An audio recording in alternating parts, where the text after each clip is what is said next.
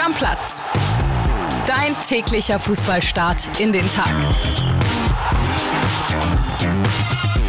Guten Morgen, liebe Stammplatz-Community. Und ich sage euch ehrlich, das ist wohl die schwierigste Stammplatz-Folgenaufnahme in meiner Berufslaufbahn in diesem Podcast, sage ich ganz ehrlich, ich bin heute auf Autopilot irgendwie, Freunde. Gestern war so ein Tag, an dem mich die volle emotionale Wucht des Fußballs echt hart getroffen hat. Ich bin ehrlich, die Entlassung von Urs Fischer nimmt mich ziemlich mit.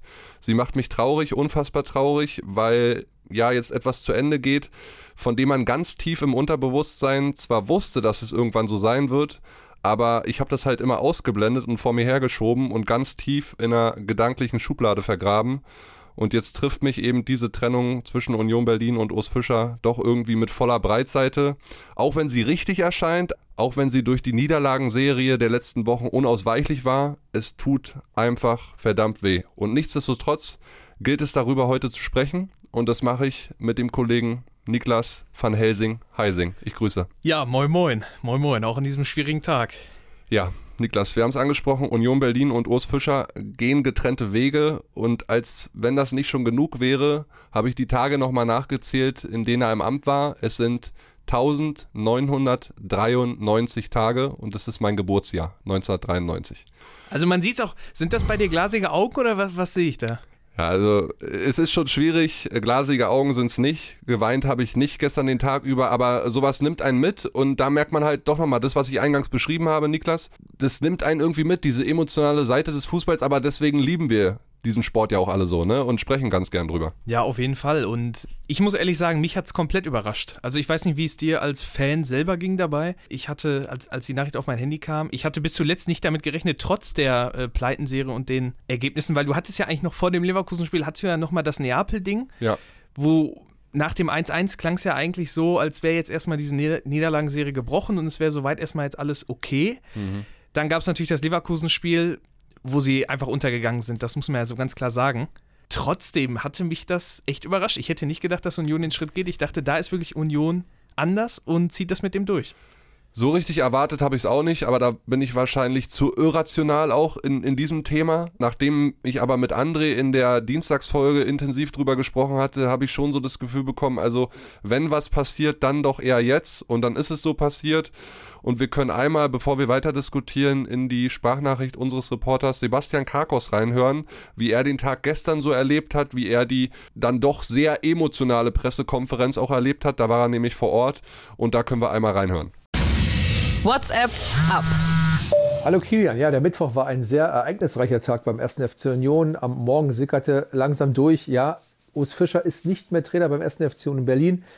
Das Besondere ist vielleicht, dass er letztlich so ja, gesagt hat, er, er macht Schluss. So war es auch ja mit dem Präsidenten Dirk Zingler abgemacht. Äh, Zingler hat gesagt, Urs, du bestimmst dein Ende. Und am Montag fühlte er sich dann im Prinzip nicht mehr, er hatte nicht mehr die Kraft weiterzumachen und macht nun auch den Weg frei für einen Nachfolger. Zingler sprach am Mittag dann so in der Pressekonferenz über das Aus äh, von Urs Fischer und man hat ihm gemerkt, ja, er war sichtlich betroffen.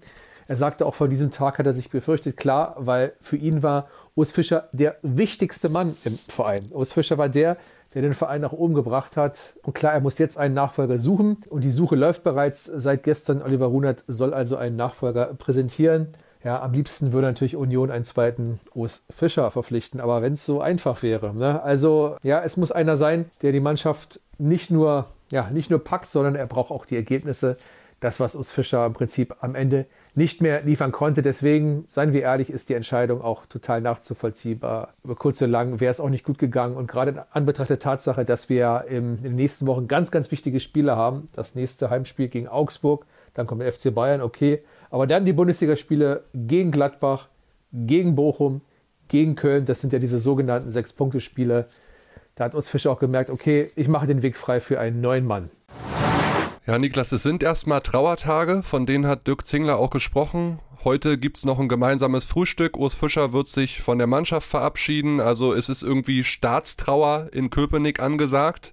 Und jeden nimmt es irgendwie mit. Auch die Geschäftsstelle ist, glaube ich, ja, mit Schweigen betreten momentan und, und mir geht es nach wie vor auch so. Und ich möchte nur noch mal eine Sache sagen. Ich bin sehr dankbar, dass Urs Fischer Trainer von Union Berlin war. Das war eine großartige Zeit. Ich glaube, Urs Fischer und Union Berlin gehören zu den Top 5 Überraschungen der letzten 20 Jahre. Also das ist beispiellos, dieser Aufstieg. Ja, man kann da Wolfsburg die Meisterschaft oder VfB Stuttgart damals in einen Topf mit reinschmeißen. Man kann auch Jürgen Klopp sagen, der aus Dortmund wieder einen Champions League Finalisten und einen deutschen Meister gemacht hat, mit reinschmeißen. Aber Union Berlin und Urs Fischer gehören da einfach mit rein und ist einfach eine der größten Trainerüberraschungen des 21. Jahrhunderts und ich wünsche ihm alles, alles Gute. Und jetzt können wir mal den Blick in die Zukunft wagen, oder?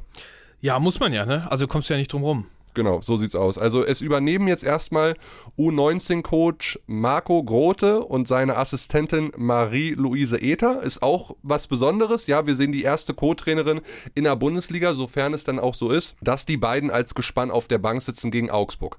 Ich wage das noch zu bezweifeln. Klar, die Trainersuche läuft aber auch erst seit gestern Mittag. Zingler hat auch nochmal betont, das war ihm wichtig. Ne? Er kann nicht mit dem einen Trainer äh, reden und dem anderen den Rücken stärken. Das äh, gebietet sich nicht und das finde ich auch vernünftig. André Albers wird was anderes sagen. Das wäre fahrlässig, jetzt nicht was vorzubereiten. Ist jetzt aber so bei Union. Und jetzt können wir ja mal ein paar Namen durchgehen, ein paar Gedankenspiele. Müssen wir machen, auch wenn es für mich ja schwierig ist. Aber wenn ich so Namen lese, verfügbare Trainer, Oliver Glasner, Bo Svensson, Ralf Hasenhüttel, Jogi Löw, Hansi Flick, Kunz, Breitenreiter, Labadia, Magath, Thomas Reis. Es ist viel da auf dem Markt.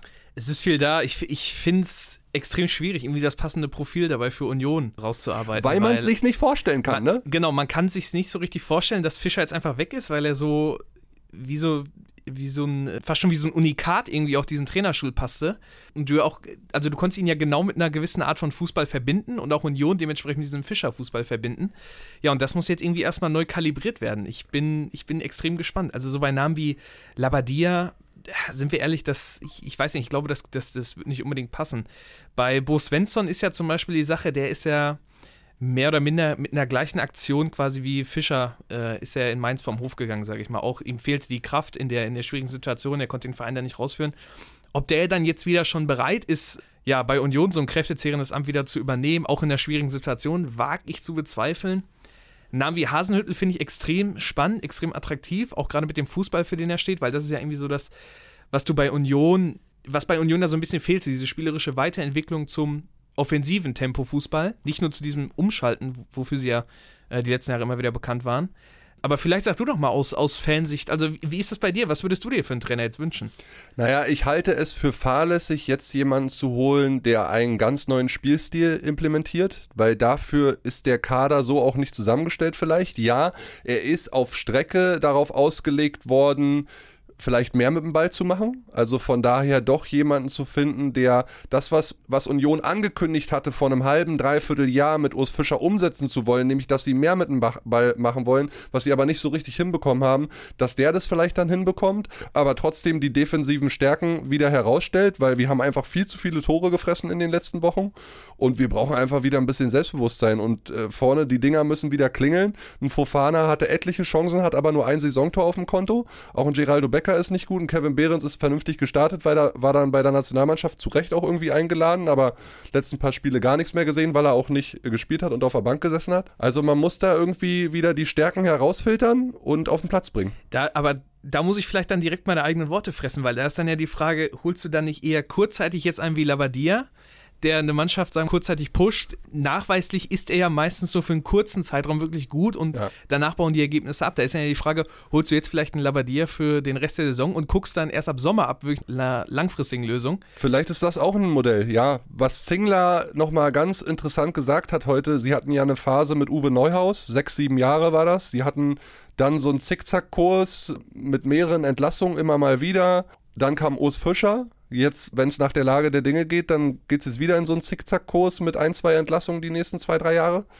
Ich hoffe, dass es anders kommt und das, am besten finden wir gleich jemanden, der direkt fittet. Aber ach, schwierig. Der Idealkandidat wäre wahrscheinlich Steffen Baumgart, ne? Aber der ist natürlich jetzt in Köln trotz allem ja sicher irgendwie auch noch gebunden. Ne? Ja. Deswegen würde die Lösung, was du sagst, über die ich so noch nicht nachgedacht habe, mit einem Interimstrainer bis Saisonende vielleicht sogar Sinn machen. Ja, ich weiß es nicht. Ja. Also es ist eine sehr verzwickte Situation und ihr merkt mir an, Freunde, es, es fällt mir echt schwer darüber zu sprechen. Ich hoffe, wir haben trotzdem irgendwie so ein bisschen den Ton getroffen um, und um die Folge jetzt so ein bisschen aufzulockern. Ich würde sagen, wir machen weiter, oder? Auf jeden Fall. Wir haben ja eine große Umfrage gemacht. Wer von euch da draußen hat EM-Tickets? Das Ergebnis ist niederschmetternd aus Stammplatz-Community-Sicht, sage ich ehrlich. 90% unserer Community haben keine Tickets bekommen. Dir ging es ähnlich, mir ging es auch ähnlich, wir haben beide nichts bekommen. Einige ganz wenige Glückspilze waren dabei, herzlichen Glückwunsch. Einer hat sogar zwölf Karten aus Kategorie 1 zugelost bekommen, die kosten so etwa 4600 Euro. also da muss man erstmal in Dispo gehen. Und es gab auch jemanden, der vier Finaltickets für 600 Euro das Stück bekommen hat. Das ist brutal, da kann man nur, kann man die Person nur beglückwünschen. Aber trotzdem also, tun mir viele leid, ne? Also ja, natürlich, klar. Aber ich meine, wenn du dir die, die Relation ja dann im Nachhinein erstmal durchliest, äh, wie viele Bewerber es gab, wie viele Karten dann verlost wurden. Ja, ist die Wut, also baut die Wut dann bei einem selbst ein bisschen ab. Und wie gesagt, es gibt ja, glaube ich, auch noch drei Bewerbungsphasen, die kommen ja noch. Ja. Deswegen, vielleicht ist das, vielleicht ist das Glück da auf unserer Seite, muss man dann mal gucken. Ja, gucken wir mal, was kommt. So, und dann gehen wir über zu deinem Herzensverein. Schalke 04. Ja, ja es ne? ist mal wieder Zeit. Ja. Die Königsgrauen. Und eine Trennung, die sich angedeutet hat, ist jetzt offiziell Schalke und Sportvorstand Peter Knebel gehen spätestens ab Sommer getrennte Wege und ich habe eine Analyse angefordert zu der ganzen Sachlage auf Schalke von unserem Reporter Max Backhaus. Hören wir mal rein. Hallo Kili, grüß dich. Ja, die Spatzen haben es schon länger von den Dächern gepfiffen. Jetzt ist es offiziell.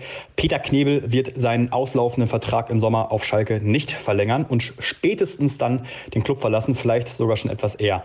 Dazu hat er sich selbst entschieden, aber wenn wir ehrlich sind, äh, zu einer Verlängerung wäre es wohl auch so nicht gekommen. Dafür läuft es beim Tabellen 16. der zweiten Liga einfach zu schlecht. Insgesamt hat Knebel in seiner Amtszeit einige falsche Trainerentscheidungen getroffen, schlechte Transfers getätigt und zwei Abstiege zu verantworten. Das ist all in all einfach zu viel. Intern hat er auf der Geschäftsstelle sogar schon den Spitznamen Schmutzfänger erhalten, weil er für alles Schlechte den Kopf hinhalten musste. Die große Frage ist jetzt, äh, geht mit Knebel jetzt die Wurzel allen Übels? Ich glaube ehrlich gesagt nicht. Er übernahm den Posten des Sportvorstands 2021 in einer wirklich schweren Situation. Kielan, du als alter Schalke-Reporter kannst dich ja noch erinnern. Und äh, zwischenzeitlich hat er Ruhe reingebracht, ist dann am Ende trotzdem gescheitert. Aber man muss auch sagen, das war ein verdammt schwerer Job hier. Jetzt wird es natürlich richtig spannend. Wie stellt sich Schalke in Zukunft auf? Es kursieren schon die Namen von Horst Held und Oliver Runert als mögliche Knebel-Nachfolger. Was aber auch durchaus denkbar ist, ist, dass der Posten komplett gestrichen wird. Das wird bedeuten, dass der neue Vorstandsboss Matthias Tillmann, der tritt äh, seinen Job am 1. Januar an, und Aufsichtsratschef äh, Axel Hefer, die kennen sich beide noch aus gemeinsamen Tagen bei Trivago, noch mehr Macht bekämen. Die Möglichkeit einer solchen Umstrukturierung ist hier und da zwischen den Zeilen auch schon mal herauszuhören, also durchaus denkbar. Knebel wird übrigens, solange er noch auf Schalke ist, nichts Weltbewegendes mehr praktizieren. Den Kader planen fortan Sportdirektor André Hechelmann und Trainer Karel Geratz. So, Van Helsing, jetzt kommst du. Sehe ich da glasige Augen? Nee, sehe ich nicht, oder?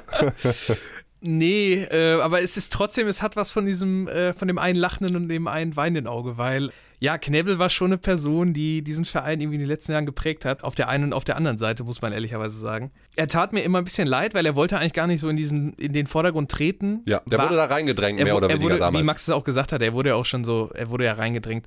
War dann immer wieder auch ja, eine der wenigen Figuren, die eine gewisse Medienpräsenz zumindest hatten und dann auch immer wieder halt äh, öffentlich wirksam waren. Ja, am Ende muss man schon sagen, also die letzten beiden Transfersommer wurden halt komplett in den Sand gesetzt. Unter seiner Verantwortung? Unter seiner Verantwortung, das ist halt einfach so, das ist nicht wegzudiskutieren sowohl jetzt vor der letzten Bundesliga-Saison als auch jetzt vor der Zweitligasaison. Die, die Resultate sieht man dementsprechend. Ja, trotzdem muss man jetzt gucken, was mit der Nachfolge geschehen wird. Also ich hoffe nicht, dass es dieses Modell wird, dass äh, Hefer und Tillmann noch mehr Macht kriegen, dass der Posten überhaupt gestrichen wird, weil auf Schalke, du brauchst auf jeden Fall Sportkompetenz.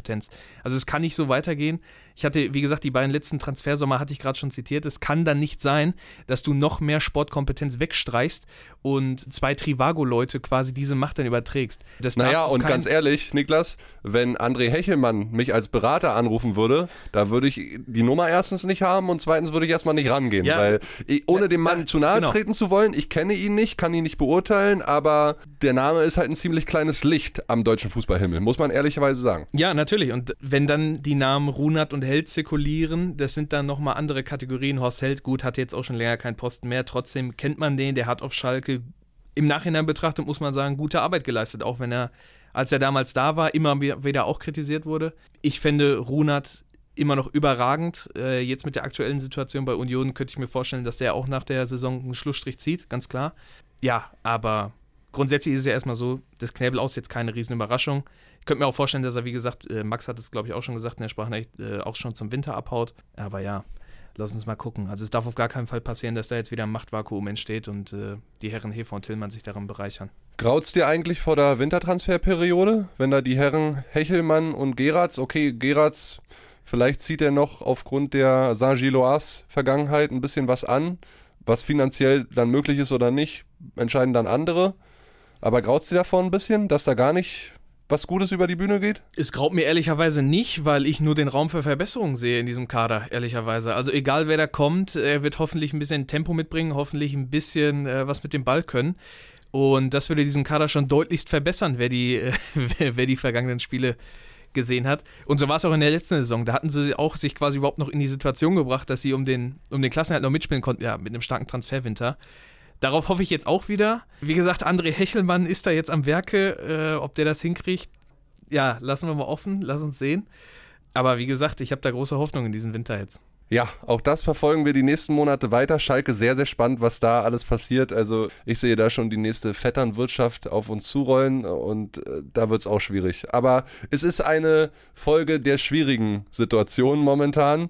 Etwas besser sieht sie natürlich beim FC Bayern München aus. Da gibt es noch eine interessante News, bei der ich hellhörig geworden bin gestern Abend. Bayern verpflichtet einen neuen Trainer.